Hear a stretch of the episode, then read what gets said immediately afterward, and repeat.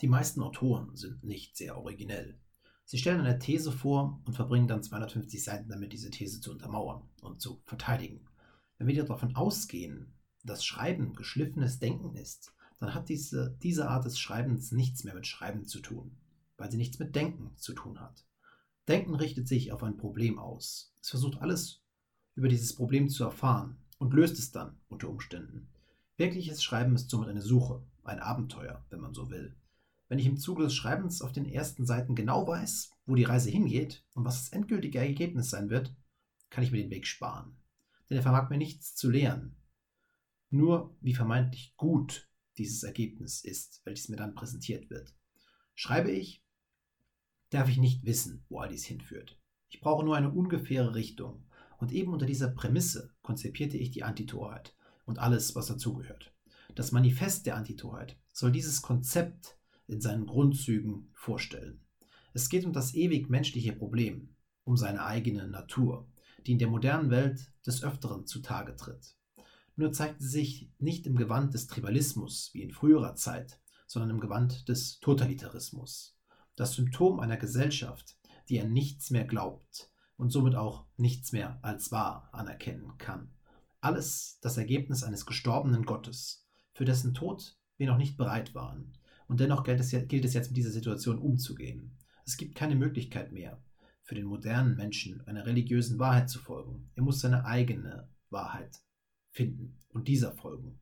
Doch diese zu finden ist schwer, Sie nicht zu finden bedeutet aber das Problem der eigenen Natur nicht lösen zu können. Und deshalb für immer die ungesehenen Dinge um einen herum zu übersehen, das Unbewusste des eigenen Selbsts auszuleben und all dies letztlich Schicksal oder Unterdrückung zu nennen. Begeben wir uns deshalb gemeinsam auf den Weg, die eigene Wahrheit zu finden und beginnen wir diesen Weg mit dem Manifest der Antitorheit.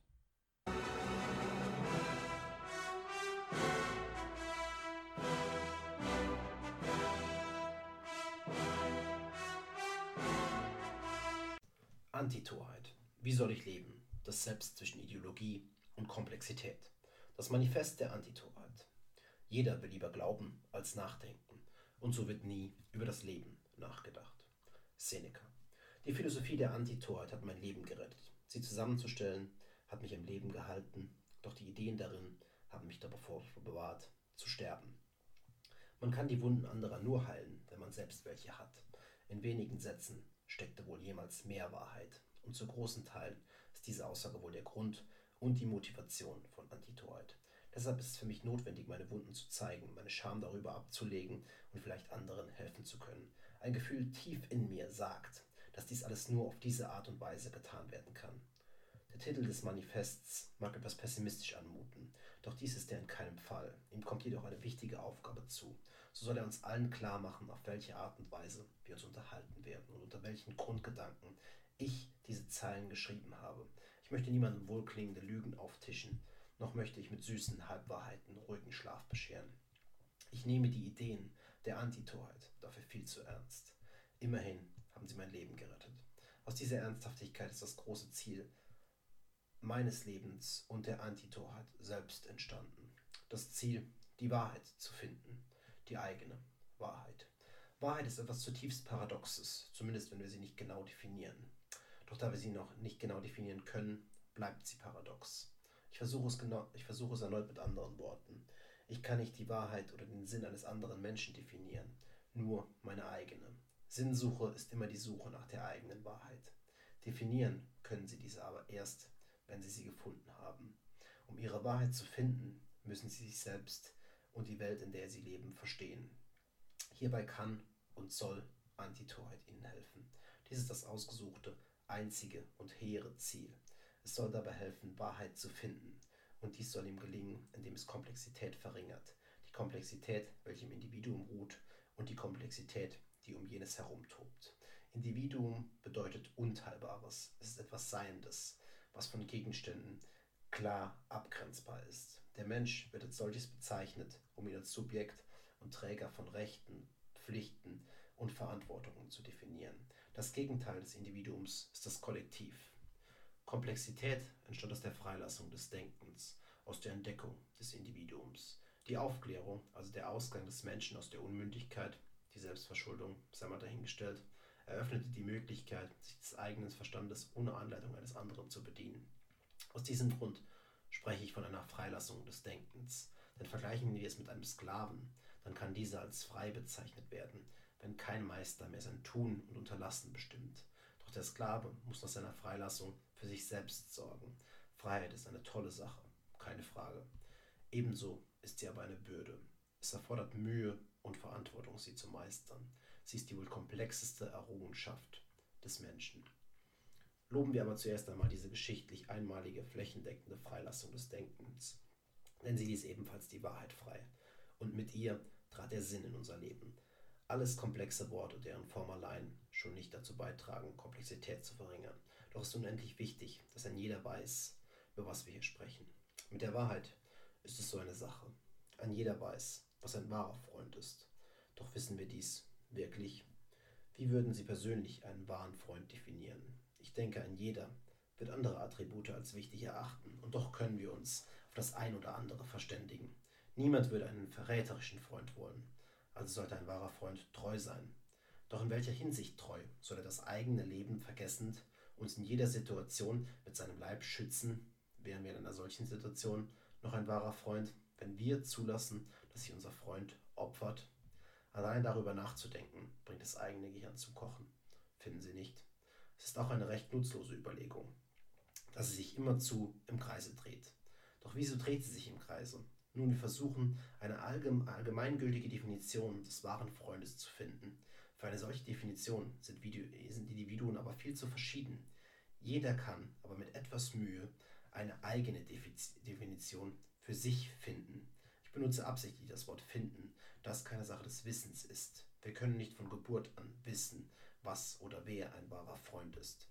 Diese Wahrheit zu finden, gleicht einer Suche. Und als solches sollten wir Wahrheit immer sehen. Sie ist ein Weg, eine Suche, ein Abenteuer und kein Fixpunkt. Die Freiheit ließ Komplexität und Wahrheit frei. Unsere Wahrheit soll uns dabei helfen, diese Komplexität zu verringern, erklärbar und somit ertragbar zu machen.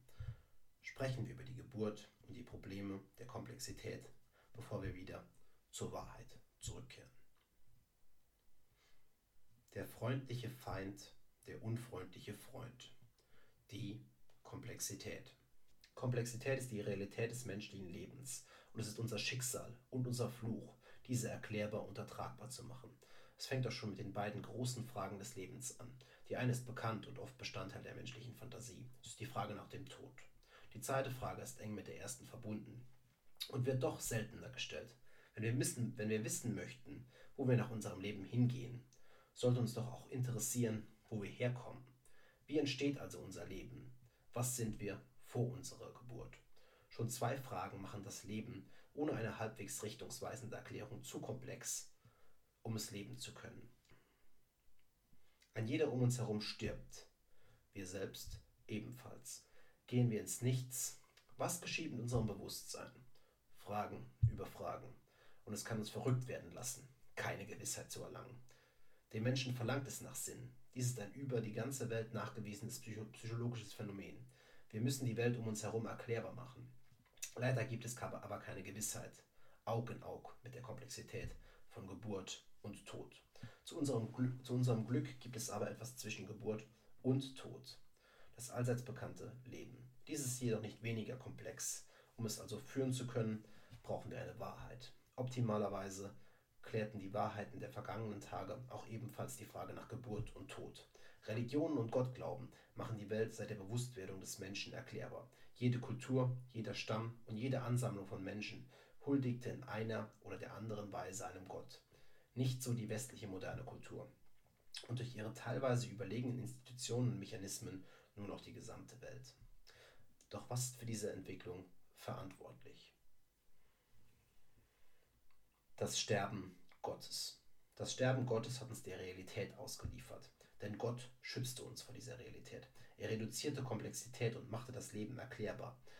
Der Umstand des religiösen Sterbens bringt zahlreiche Probleme mit sich, welche wir aber allein durch die Rückkehr zum Glauben niemals lösen könnten. Wir haben Gott getötet und die Aufklärung war unsere Waffe. Die Aufklärung war Freilassung für Wohlstand und alle Annehmlichkeiten des modernen Lebens, doch ebenso für negative Dinge. Ich bin, wie ich schon, wie ich schon angedeutet ha habe, ein eiserner Vertreter der Aufklärung und werde die Ideale der Freiheit, des Individuums, der Logik, des Sinns und der Kausalität bis zu meinem letzten Atemzug verteidigen. Doch wieso gibt es in einer aufgeklärten Welt noch immer tiefgehende Sinnkrisen auf der Ebene des Individuums? Wieso leidet der moderne Mensch an so vielen neurologischen Störungen und fühlt, sich, und fühlt sich selbst immer entfremdeter? Nun, die Moderne hat die erste Gesellschaft hervorgebracht, die sich nicht mehr eines Gottglaubens bedienen kann. Dies hat viele Vorteile, von absoluter Freiheit bis hin zu Hierarchien, welche sich anhand von Kompetenzmerkmalen zusammensetzen. Eine religiöse Hierarchie ist nämlich eine der Macht bzw. des Glaubens, was aber auch nicht viel anderes als Macht ist. Aufgeklärte Hierarchien sind diesen überlegen, da sie effizienter Probleme lösen können, was die einzige Notwendigkeit einer Hierarchie darstellt.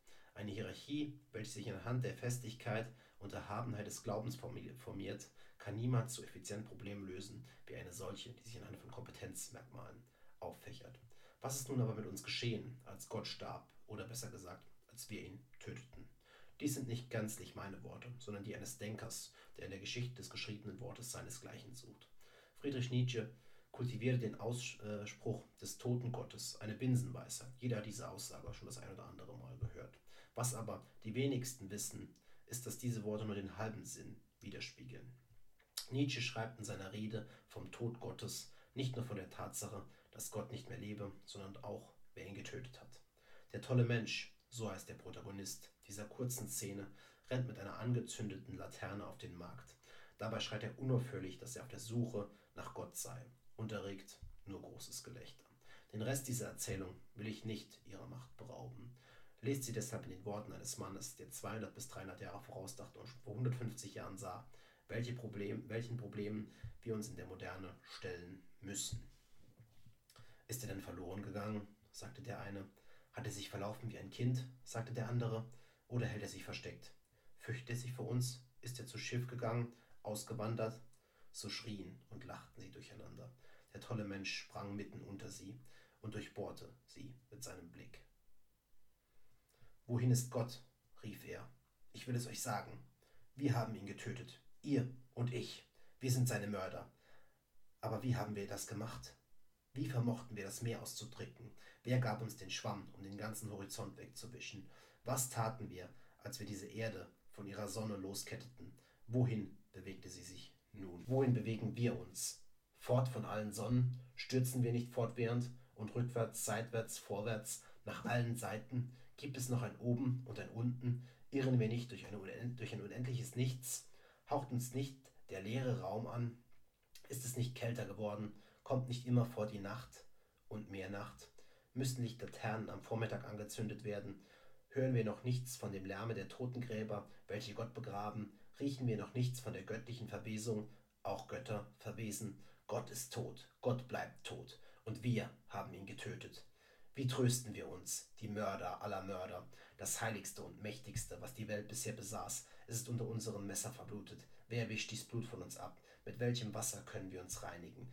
Welche Sühne feiern? Welche heiligen Spiele werden wir erfinden müssen? Ist nicht die Größe dieser Tat zu groß für uns? Müssen wir nicht selber zu Götter werden, um nur ihrer würdig zu erscheinen? Es gab nie eine größere Tat.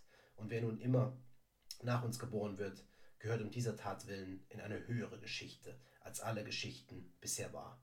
Hier schwieg der tolle Mensch und sah wieder seine Zuhörer an. Auch sie schwiegen und blickten befremdet auf ihn. Endlich warf er seine Laterne auf den Boden, dass sie in Stücke sprang und erlosch. Ich komme zu früh, sagte er dann. Ich bin noch nicht an der Zeit. Dies ungeheure Ereignis ist noch unterwegs und wandert. Es ist noch nicht bis zu den Ohren der Menschen gedrungen. Blitz und Donner brauchen Zeit. Das Licht der Gestirne braucht Zeit. Taten brauchen Zeit.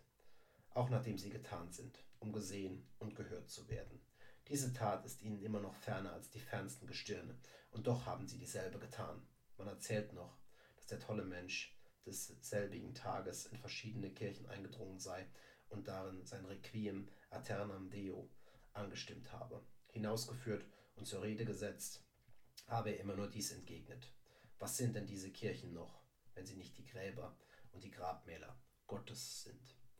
Oft wird Nietzsche als Religionskritiker bezeichnet, doch diese Analyse greift nicht weit genug. Zweifellos war er ein Kritiker der Kirche, also der, des organisierten Glaubens. Doch gerade diese kurze Episode sollte uns allen seine große Sorge und Skepsis näherbringen, die er im Zuge einer spirituell richtungslosen Gesellschaft hegt. Jedoch bedeutet skeptisch zu sein, nicht für die Rückkehr zu einem Glauben zu sein. Ebenso wie Nietzsche bin auch ich Atheist und kann mir eine Rückkehr zum, zum christlichen Glauben nicht vorstellen, auch wenn es keine Kirche gibt. Skeptisch zu sein bedeutet kein Tor zu sein. Ein Antitor weiß, dass jede Freilassung negative und positive Effekte hat und so auch die Befreiung vom Religiösen. Im letzten Abschnitt konfrontiert uns Nietzsche mit einem wirkmächtigen Satz. Diese Tat ist ihnen immer noch ferner als die fernsten Gestirne, und doch haben sie dieselbe getan. Nietzsche spielt hier aber auf den Tor an, auf jenen, der etwas tut, ohne sich seiner Tat bewusst zu sein. So haben wir Gott getötet, unbewusst, und jetzt haben wir weder ein Oben noch ein Unten. Ist unser, ist unser Leben, wie Nietzsche es beschreibt, zu einem Sturz geworden, nach links, nach rechts, nach allen Seiten, irren wir durch das unendliche Nichts? Nicht ganz, denn dies würde bedeuten, dass wir zu Nihilisten geworden sind. Sind wir eine Gesellschaft, die an nichts mehr glaubt? Ich persönlich finde nicht. Wir sind zu einer Gesellschaft geworden, die an Lügen glaubt. An die Lüge der verschiedenen Ideologien, an edle Lügen, die einen Gründungsmythos simulieren sollen. Doch kommen wir zu edlen Lügen etwas später. Nun glauben wir an zu viele Dinge. Doch woran liegt dies? Nun, wenn wir keine Nihilisten sind, müssen wir an irgendetwas glauben, wenn wir schon nicht mehr an eine spirituelle Lehre glauben. Denn der Mensch braucht ein Oben und Unten, sonst wird die Komplexität der Realität unerträglich. Es ist für eine Art Zwang, es ist, es ist für ihn eine Art Zwang, die Welt erklärbar zu machen. Deshalb wenden wir uns anderen Erklärungen dieser Realität zu. Und diese Erklärungen sind die Geburtsstunden von Ideologien. Ideologien sind eine Zusammensetzung aus Weltanschauungen, Regeln und Werten. Denn es ist nun einmal so, dass es viele Arten und Weisen gibt, diese Welt zu interpretieren. Emotionen, Logik und Macht, nur um ein paar zu nennen. Mit Hinblick auf den sozialen Frieden und den Zusammenhalt in unserer Kultur gibt es nun aber bessere und schlechtere Interpretationen dieser Welt. Es gibt toxische und weniger toxische Ideologien. Doch wie erkennen wir diesen Unterschied? Nun betrachten wir, wie sie versuchen, ihre Aufgabe zu erfüllen. Wie reduzieren diese Ideologien Komplexität? Die falsche Art, Komplexität zu verringern. Durch das Fehlen von oben und unten entsteht, entsteht die Komplexität. Und persönlich halte ich dies für den wichtigsten und wohl immanentesten Bestandteil der Realität des denkenden Individuums. Dieses Individuum findet Komplexität in sich und um sich herum. Im Innern setzt sich das Selbst aus einem unterbewussten und einem bewussten Teil zusammen. Um dies noch etwas komplizierter zu machen, leben diese Teile in einem Wirkungsverhältnis zueinander. Zusätzlich das Selbst aber noch in einem Verhältnis zu der äußeren Komplexität der Welt. Eine Art Dreiecksbeziehung, welche wir als die Realität anerkennen müssen. Diese Realität liefert uns die sterbende Spiritualität aus, unserem Selbst und der Welt um uns herum. Dies allein produziert ein einziges Problem. Es macht Leben unmöglich. Also müssen wir, um leben zu können, einen Weg finden, die Realität erklärbar zu machen. Doch gerade schlechter Umgang mit Komplexität produziert unfassbar Schreckliches für uns selbst und für alle um uns herum. So ist die falsche Art, Komplexität zu verringern für mörderische Ideologien, Sinnlosigkeit, Krankheit, unnötiges Leid Tribalismus, Armut, Moralismus, Religion, Staaten und vieles mehr verantwortlich, was in seiner Zügellosigkeit dazu tendiert, Schaden anzurichten. Managen wir Komplexität auf die falsche Art und Weise, verursachen wir als Menschheit in erschreckender Regelmäßigkeit unfassbare Höllenfahrten. Doch genug der Vorrede. Was ist nun also die falsche Art, Komplexität zu managen? Ohne ein Oben und Unten fallen wir einem Narrativ zum Opfer, und dieses wird zu unserer Wahrheit, welche Moral und Realität für uns determinieren. Wir erklären die Welt auf eine Art und Weise, die uns keinen Gefallen tut, sie sogar, die sogar schädlich ist. All dies geschieht aus einem Nichtwissen über das eigene Selbst heraus. Denn dieses Nichtwissen ist die Grundvoraussetzung dafür, einer Ideologie zu verfallen. Der Tor ist hierfür besonders gefährdet, denn er handelt nicht bewusst, er ist sich der Facetten seines Selbst eben nicht bewusst. Wie entstehen also toxische Ideologien? Viel davon ist im Jungschen Archetyp des Schattens zu finden. Nachher werde ich noch näher auf diesen eingehen. Für jetzt muss genügen, dass der Schatten aus unbewussten Teilen der eigenen Persönlichkeit besteht, welche zu einem großen Teil als negativ oder böse bezeichnet werden können. Das Böse in uns und somit auch der Schatten wird, zum, wird vom Ressentiment genährt und macht sich durch Projektionen bewusst. In diesem Fall projiziert das Individuum das eigene Böse auf andere. Wenn der Schatten einem Individuum nämlich gänzlich unbekannt ist, ist dieses auch blind für die Macht des Ressentiments. Dieses mächtige Vorurteil kann dann ohne Reue und Reflexion ausgelebt werden. Definitorisch wird ein Ressentiment als starkes Vorurteil gesehen, doch wissen wir auch, was damit gemeint ist. Ein Vorurteil sollte uns allen ein Begriff sein, doch in welcher Form erhöht ein Ressentiment das Vorurteil? Nun, es zementiert dieses und lässt das Opfer des Vorurteils nicht mehr daraus entkommen. Erklären wir diese, diese Dinge anhand eines Beispiels.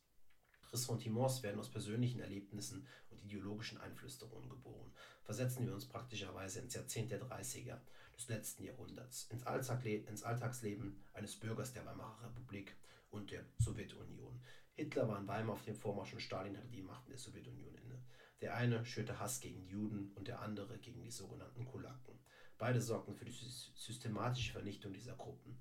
Doch wie konnte dies geschehen, selbst wenn man unterstellt, dass Stalin und Hitler das Böse in Person waren?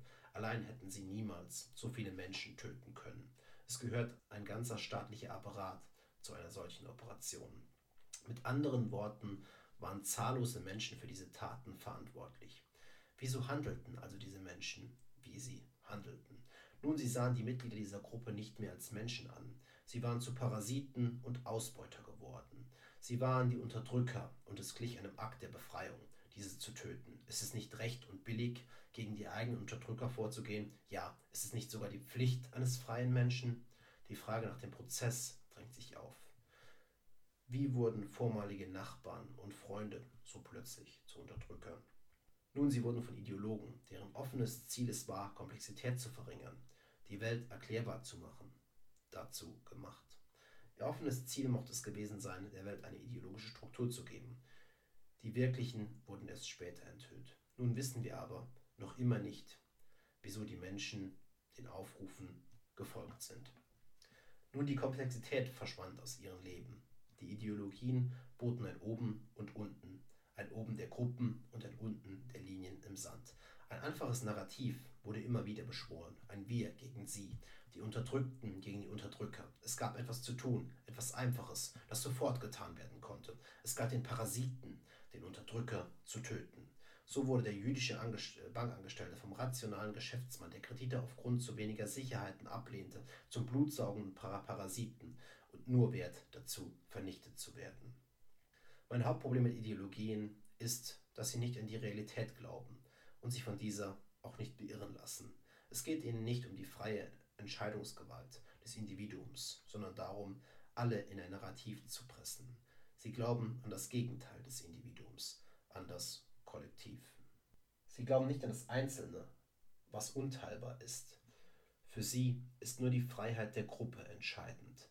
Doch ohne die Freiheit des Individuums, ohne das Individuum selbst, gibt es keine Freiheit. Ideologen sind Deterministen hat etwas nicht den Effekt, welchen sie sich wünschen, ist dann jeder, nur nicht die eigene Überzeugung, dafür verantwortlich. Alles wird zu einer kognitiven Verzerrung, auch vermeintlich freie Entscheidungen. Es wird eine Welt geschaffen, in der nichts wahr ist, damit der Tor mit einer kohärenten, edlen Lüge in einen Bann gezogen werden kann.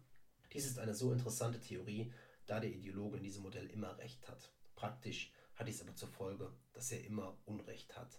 Letztlich lässt sich nämlich die Realität an keine Theorie anpassen.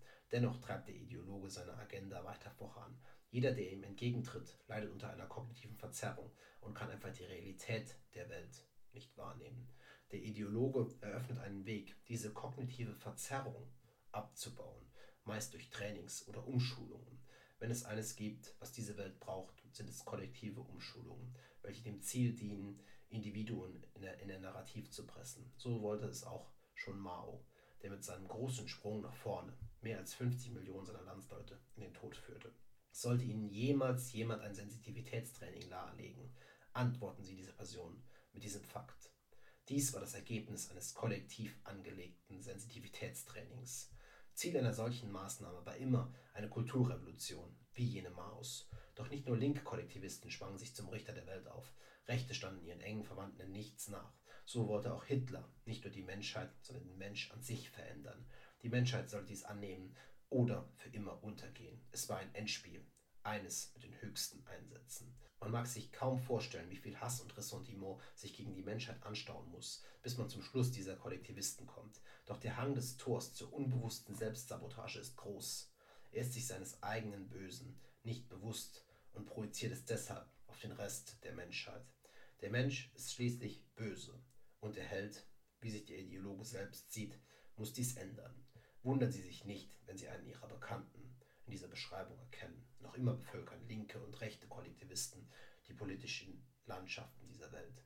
Deshalb sollten wir uns vor gesellschaftlichen Richtern in Acht nehmen, jene, die mit dem Finger auf andere zeigen und die Mittel des Zwangs nutzen, um ihre Ziele zu erreichen. Denn ihr Ziel ist Macht, die Macht, etwas zu verändern. Doch was geschieht, wenn es ihnen nicht gelingt? Sind wir dann nur wert, unterzugehen, wie in Hitlers Augen? Moral ist ebenfalls eine zutiefst falsche Vorgehensweise, um Komplexität zu verringern selbst wenn sie von einem Nicht-Tor genutzt wird. Für den Tor ist Moral Moralismus, jene Moral, die ohne Sachverstand auskommt und nur auf einem subjektiven Gefühl beruht. Doch selbst die Moral an sich, welche teilweise mit Sachverstand gesegnet ist, wird durch die Narrative um uns herum manipuliert. Sie ist zutiefst subjektiv und somit ebenfalls nutzlos oder zumindest skeptisch zu betrachten. Wenn man versucht, Komplexität zu verringern, sollte das einzige Argument für eine Sache ein moralisches sein muss weiter nachgedacht werden. Denn es kann auch argumentiert werden, dass es moralisch ist, alle Menschen auszulöschen, wie es der ein oder andere Massenmörder in der Vergangenheit getan hat. Denn moralisch ist auch jenes Argument, dass der Mensch sterben muss, damit er die, die Natur nicht länger vergiften kann. Moralisch ist ebenfalls jene Forderung, dass der Mensch sterben muss, um Leid zu verhindern. Ein moralisches Argument für das Leben ist wohl nach den Schrecken des 20. Jahrhunderts nicht mehr zu finden. Deshalb sollten wir niemals die Realität verweigern oder uns zu ihrem Meister aufschwingen. Wir sollten uns nicht von unseren Gefühlen verzehren lassen, denn dies endet immer in Wahnsinn, Mord und Blut. Tragödien werden zu Höllenspielen. Von Zeit zu Zeit treffen Filme den Nagel auf den Kopf. Es ist die Intuition des Künstlers, zu der wir später noch kommen, welche dafür verantwortlich ist. So zeigt uns die Star Wars-Saga, was geschieht, wenn wir uns in einem unrealistischen Streben unseren Gefühlen überantworten und jegliche Verantwortung von uns weisen. Nun mögen einige glauben, ach, Darth Vader ist doch durch und durch böse, eine Comicfigur. Ich weiß, was böse ist. Und dieser schwarze Ritter ist böse. Leider zeigt es sich, dass wir nicht so recht wissen, was böse ist. Anakin, die vorherige menschliche Version von Darth Vader, hat wenig von jenem, das wir uns unter dem puren Bösen vorstellen. Sein Abstieg begann mit der Liebe zu seiner Mutter. Diese wollte er vor ihrem Tod bewahren, was ihm aber nicht gelang. Sein Scheitern schlug eine tiefe Narbe. Diese Erfahrung sollte er niemals vergessen. Und so hatte er dunkle Vorahnungen, dass auch die Liebe seines Lebens im Begriff war, zu sterben. Leben endet nun einmal. Dies ist Bestandteil der Realität. Diese wollte Anakin aber nicht akzeptieren und seine Gefühle kontrollierten ihn. Sein ganzes Denken war nur auf ein Ziel ausgerichtet, auf das Edelste, Leben zu retten. Doch verantwortungslos tat er alles, um dieses zu erreichen. Irgendwann wurde seine Liebe zu Hass. Sie zerbarst an der kalten und unnachgiebigen Realität. Jener Hass hält die leblose Maschine Darth Vader aufrecht. Durch Vaders Adern fließt kein Blut, es pulsiert der Hass. Hierbei handelt es sich um eine interessante Metapher. Jede moralische und vermeintlich gute Tat landet in einem Meer aus Hass, wenn sie die Realität ignoriert. Denn jede Niederlage gegen die Realität manifestiert das Ressentiment gegen den gerade ausgesuchten Sündenbock. Letztlich wird man nicht mehr durch die Liebe für eine gute Sache motiviert, sondern wie Raider vom Hass angetrieben. Gefährliche Ressentiments können nur aus einer Position der Schwäche heraus aufgebaut werden. Denn wieso sollte ich Hass oder Missgunst gegenüber einer Gruppe verspüren, wenn ich so weit über dieser Gruppe stehe, dass die Berührungspunkte verschwindend gering werden? Toxische Ideologien wollen die Welt in Gruppen einteilen denn dies reduziert Komplexität. Diese Gruppen sollen wieder in Unterdrücker und Unterdrückte eingeteilt werden. Toxische Ideologien haben das Ziel, den Tor zu einem Opfer zu stigmatisieren. Sie spielen vor, durch Liebe für das Opfer motiviert zu sein, doch in Wahrheit motiviert sie der Hass auf den ausgesuchten Unterdrücker. Dies mag nicht immer bewusst geschehen, wahrscheinlich eher selten. Doch die Mitglieder dieser Ideologien sind sich ihres Schattens vollkommen unbewusst und projizieren diese auf andere. Sie sind so sehr am eigenen Narrativ gefangen, und dies lässt sie nicht erkennen, wie die Realität eigentlich beschaffen ist. Kommen die Dinge übel, entwickelt sich aus einer durch Torheit gedeckten Ideologie ein totalitaristisches Regime. Jedoch sind hierfür weitere Probleme entscheidend. Wenn die äußere Komplexität überproportional wächst, wenn Informationen schneller als Weisheit zunehmen, dann kann Totalitarismus entstehen. Denn irgendwann kommen die Menschen nicht mehr mit und suchen nach etwas, das ihnen die Welt erklären kann. Etwas, das die Realität ertragbar macht. Wissen sie in einer solchen Situation nicht über sich selbst Bescheid und haben auch die äußere Komplexität nicht unter Kontrolle, enden die Dinge unschön. Ein Tor weiß nicht um das eigene Selbst und dies macht ihn anfällig für die äußere Komplexität. Doch um zum Antitor zu werden, reicht es nicht aus, nur über das Selbst Bescheid zu wissen. Dies ist nur der erste Schritt. Ich verstehe das Bedürfnis, eine einfache Antwort zu finden. Wirklich. Doch Sie sehen, was der Menschheit dieser Wunsch gebracht hat. Wir sollten das Gegenteil versuchen. Wir sollten Verantwortung übernehmen. Verantwortung für uns selbst und Verantwortung für die Art, wie wir Komplexität reduzieren. Verantwortung für etwaige kollektive Ideen, die ihren subjektiven Wert verloren haben. Doch hierfür muss der Wert verschiedener kollektive, kollektiver Ideen erkannt werden, womit wir zur richtigen Art und Weise kommen, Komplexität zu verringern. Die richtige Art, Komplexität zu verringern. Komplexität sollte immer durch Verantwortung begegnet werden. Die eigene Wahrheit muss auch die eigene Haut aufs Spiel setzen. Ansonsten handelt es sich aller Voraussicht nach um eine Lüge. Sprechen wir also darüber, wie man Komplexität managen sollte. Lassen Sie uns danach über den Grund für die Komplexität sprechen und was die Freiheit für einen unfassbaren Beitrag zu unserer aller Wohl geleistet hat. Denn letztlich ist es immer so, dass auch die schlechten Dinge einen Konterpart haben. Jede Freilassung hat negative und positive Folgen. Und so war die Freiheit für die Komplexität verantwortlich, ebenfalls aber auch für die unfassbaren schöpferischen Kräfte einer funktionierenden menschlichen Gesellschaft. Die richtige Art, Komplexität zu verringern, sollte einer Reise gleichen. Es soll die Suche nach der eigenen Wahrheit sein. Es ist die Reise des Individuums zu sich selbst. Durch die Texte von Jung, Mises, von Hayek, Solzhenitsyn, Girard, Voltaire, Nietzsche, Shakespeare, Hemingway und vielen mehr. Eine christliche Welt mochte durch ein nützliches Oben und Unten eine gute Art und Weise geschaffen haben, Komplexität zu verringern. Jedoch können wir nur schwerlich dazu zurückkehren. Meiner Meinung nach ist eine, ist eine solche Rückkehr unmöglich. Antworten liegen nicht in der Vergangenheit. Und doch ist es notwendig, wichtige und weise Kollektivideen aus ihr in die Gegenwart zu übertragen. Dies, ist, dies alles ist eine Frage des Selbst, denn letztlich ändert man die Welt nur, wenn man sich selbst ändert und nicht, wenn man versucht, andere zu ändern. Es ist kein Wettkampf im moralistischen Relativismus, welcher versucht, die Welt durch Gefühle zu erklären. In der Moderne mögen wir uns zu großen Teilen an diesem orientieren, doch es muss Wichtigeres geben, als sich moralisch überlegen zu fühlen. Unsere Universitäten und vor allem kollektivistische Denker versuchen uns von dem Gedanken zu überzeugen, dass wir ganze Systeme aus einem Kollektiv heraus verändern können. Dies können wir natürlich, aber nicht zum Besseren. Denn das Kollektiv kennt nur Zwang. Es ist die falsche Art, Komplexität zu verringern. Dennoch treiben Ideologien den Tor immer wieder zum Glauben an die Heiligkeit und Macht eines Kollektivs. Der Torhandel aus Beschränktheit töricht. Er ist das Gegenteil des aufgeklärten Individuums. Ideologien bringen den Tor in Gefahr, diesen zu verfallen. Deshalb muss das Mantra eines aufgeklärten Menschen die Antitorheit sein. Es geht nicht darum, ohne Torheit zu leben. Denn schon Erasmus von Rotterdam zeigte, wie langweilig dies sein kann. Es geht darum, in den, in den entscheidenden Situationen nicht töricht zu sein, sondern Antitor, ein aufgeklärter, mit, mit Vernunft gesegneter Denker. Die richtige Art, Komplexität zu verringern, ist, ist es, Verantwortung zu übernehmen. Verantwortung für das eigene Selbst. Dies setzt aber voraus, dass man sich selbst kennt. Doch wie wird ein Tor zum Ideologen? Nun er lernt die Welt auf eine Art zu erklären und erklärt sie dann nur noch auf diese. Er denkt seine Theorien nicht mehr zum Wahnsinn, wie es der Antitor tut. Denn sich zu fragen, was im schlimmsten Fall geschehen kann, wenn meine Vorstellungen auf Systeme und Individuen angewandt werden, ist die absolute Antwort auf jedes ideologische Narrativ. Erst wenn diese Frage beantwortet ist, können sie wie ein Antitor denken und laufen nicht Gefahr, eine ideologische Position innezuhalten. Denn letztlich ist es so, dass die Ideologen der schlimmsten Sorte immer glaubten, nur Gutes sei in ihnen vorhanden. Sie glaubten niemals fehltreten zu können, weil sie sich eben selbst nicht kannten. Doch gab es Torheit schon früher, sagen wir, in einer christlichen Gesellschaft, oder ist diese ein neues Phänomen? Die Wahrheit des Religiösen und die Torheit.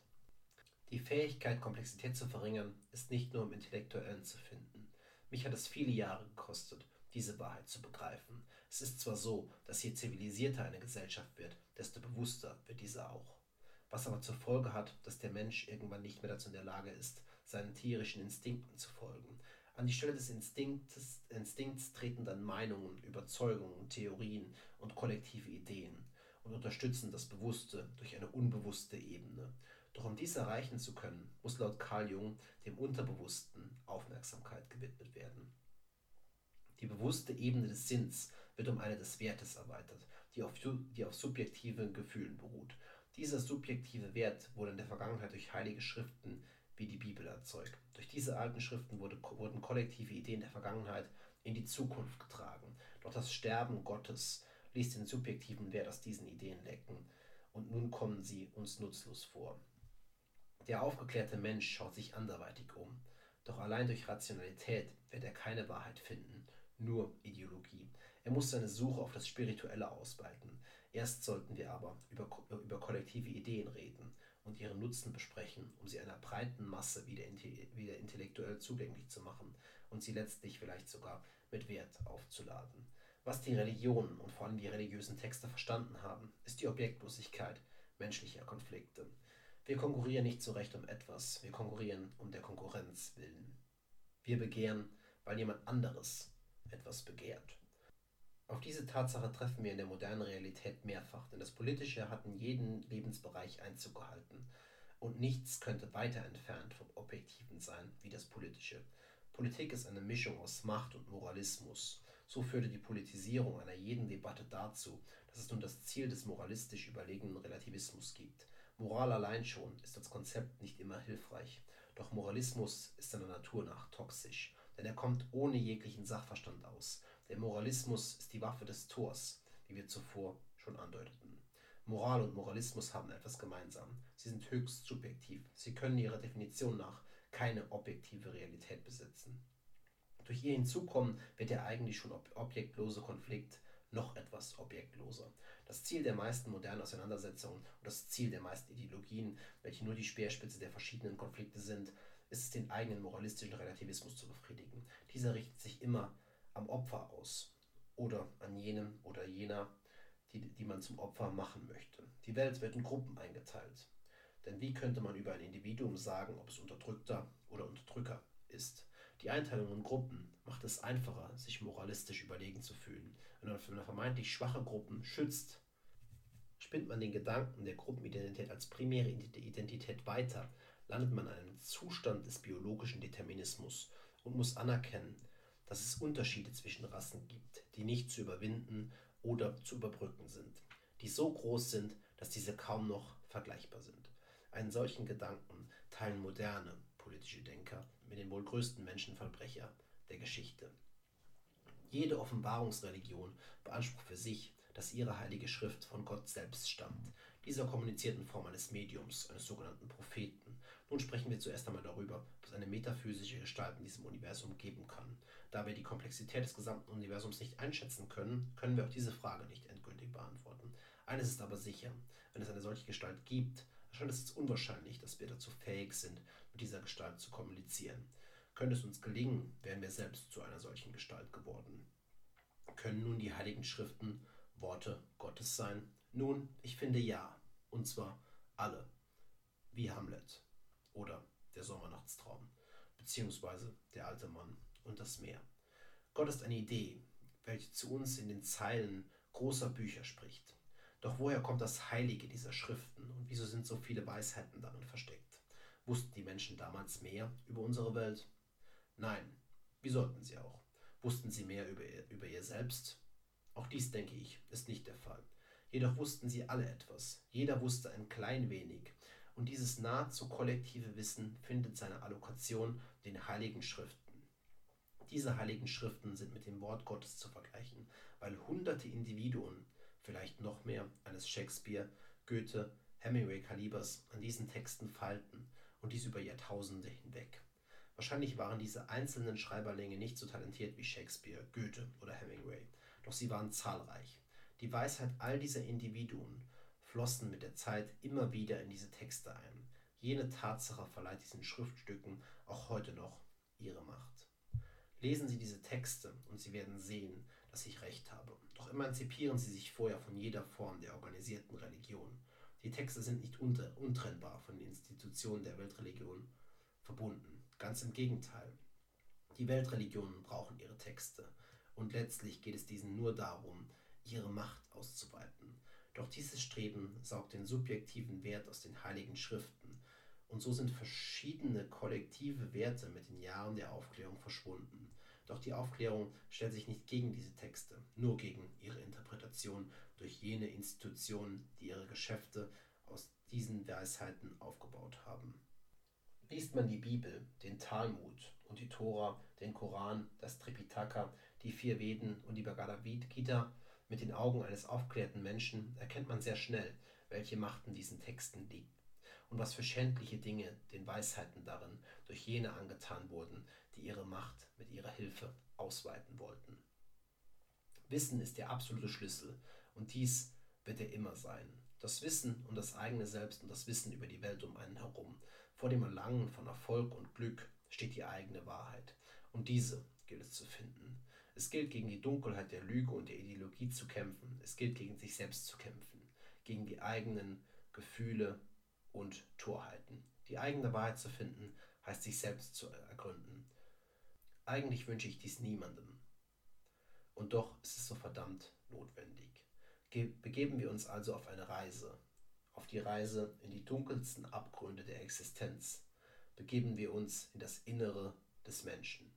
Jemand, der seine eigene Wahrheit kennt, kann kein Tor mehr sein. Denn um die eigene Wahrheit zu kennen, muss er sich selbst kennen und die Welt um sich herum.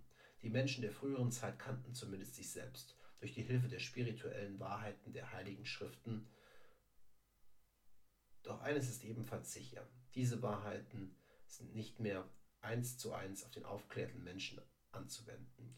Die christliche Wahrheit kann nur teilweise die Wahrheit des modernen Menschen sein.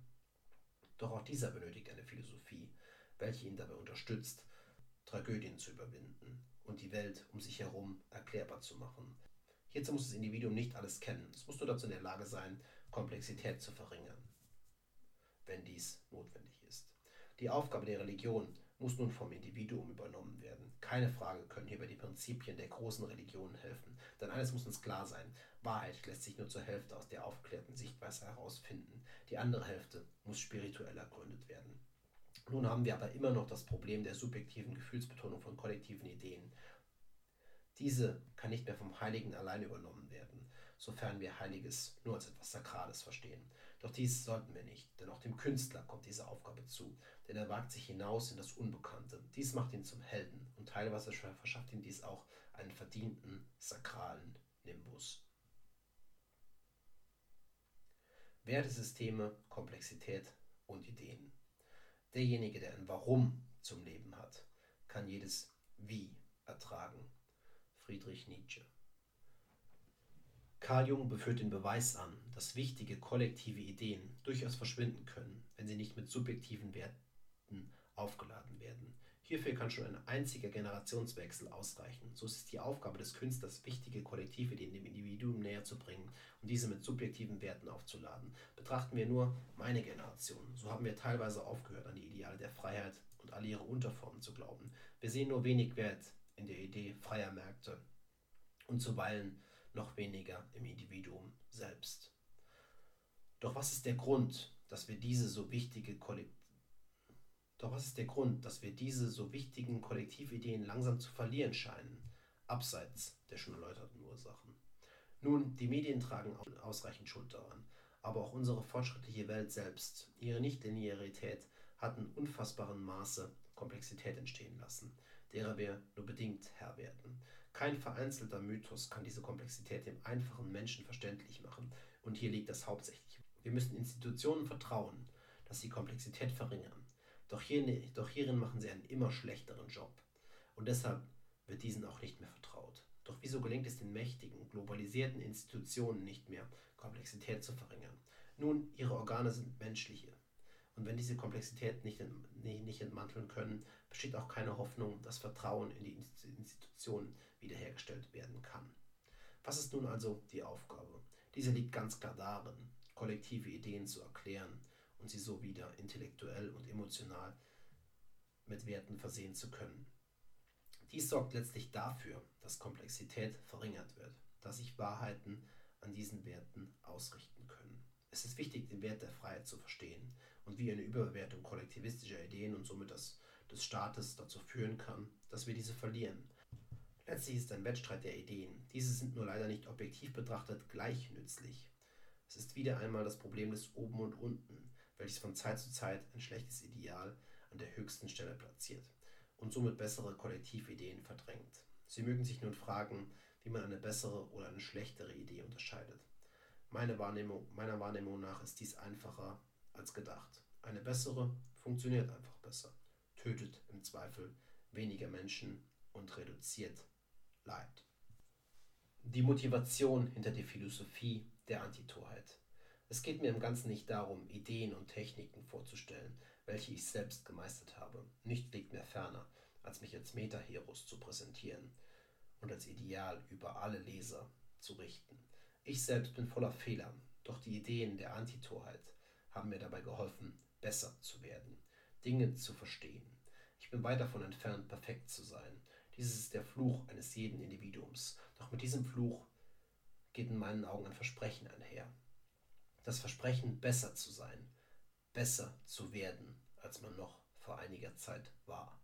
Die Philosophie der Antitorheit soll kein Fingerzeig sein. Niemanden möchte ich anklagen. Mein Ziel ist es, Menschen zu zeigen, dass sie besser sein können und was sie davon abhält, besser zu sein. Womit ich direkt zur Motivation für all dies komme.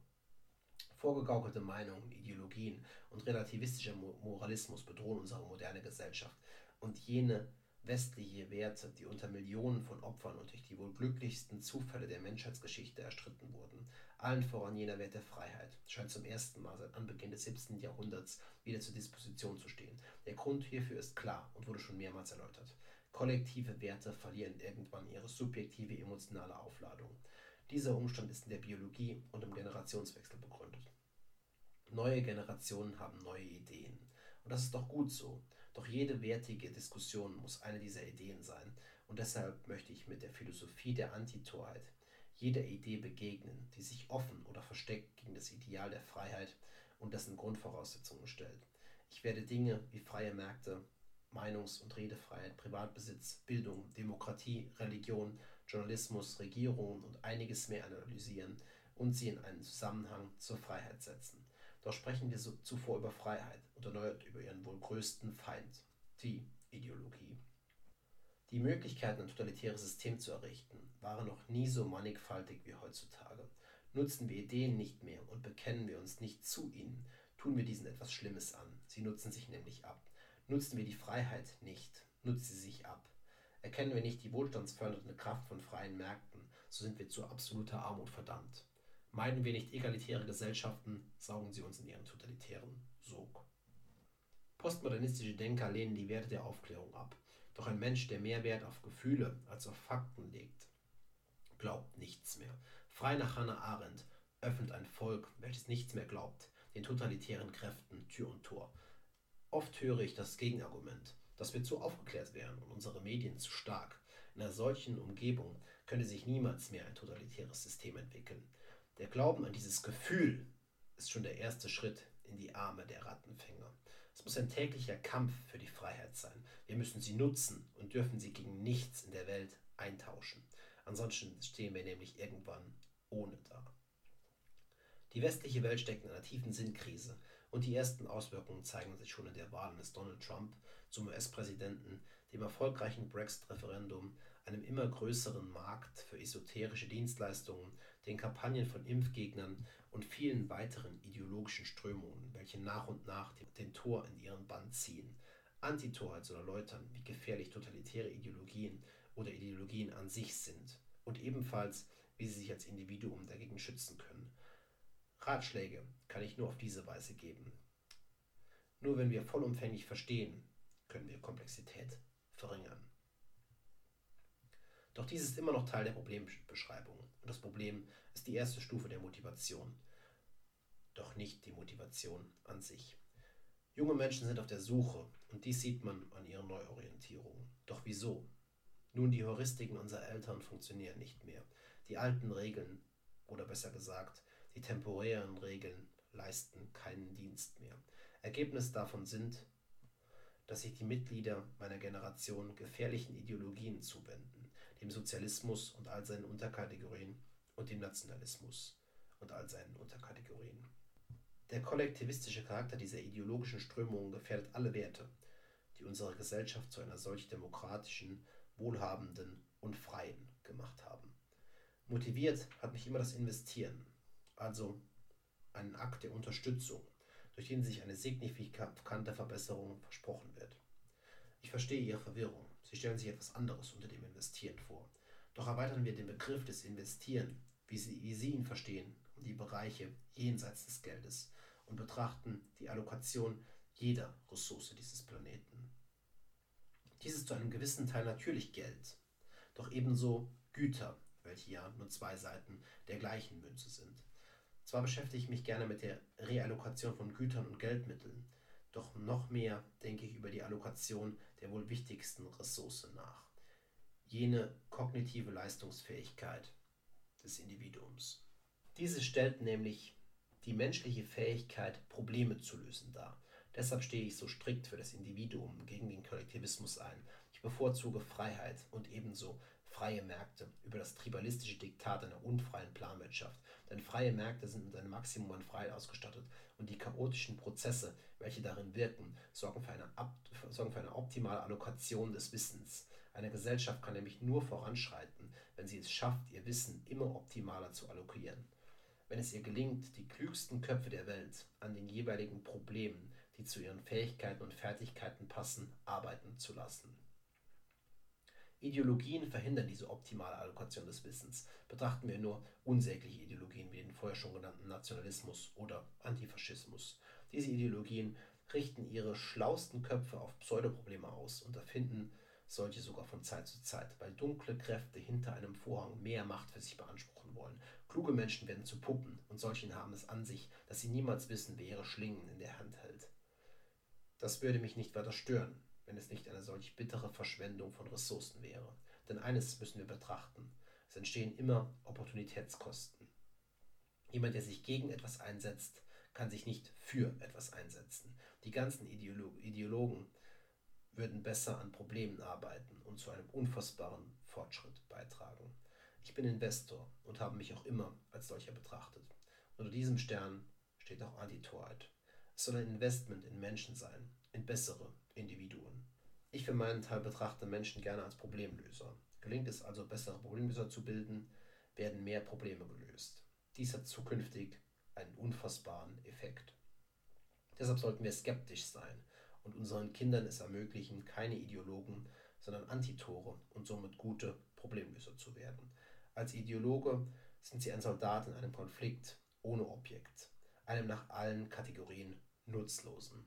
Als Problemlöser können sie zu einem besseren Leben für alle beitragen und sich nicht nur selbst in ihrem moralistischen Relativismus überlegen fühlen.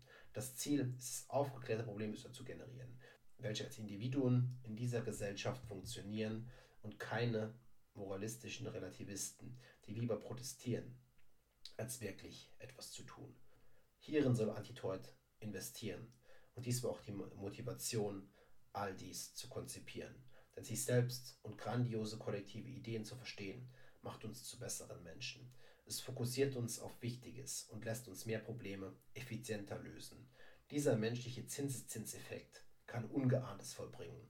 So wurde die Notwendigkeit, nicht zu sterben, und die, und die Motivation des Investors zu jenem Dämon, der mich immerzu weitertrieb, die Philosophie der Antitorheit zu konzipieren. Nun, ich hoffe, es hat Ihnen gefallen. Auch wenn ich jetzt überlege, dass diese Forderung eigentlich eher schwachsinnig ist. Denn wie definieren wir schon gefallen? Es ist was zutiefst Paradoxes.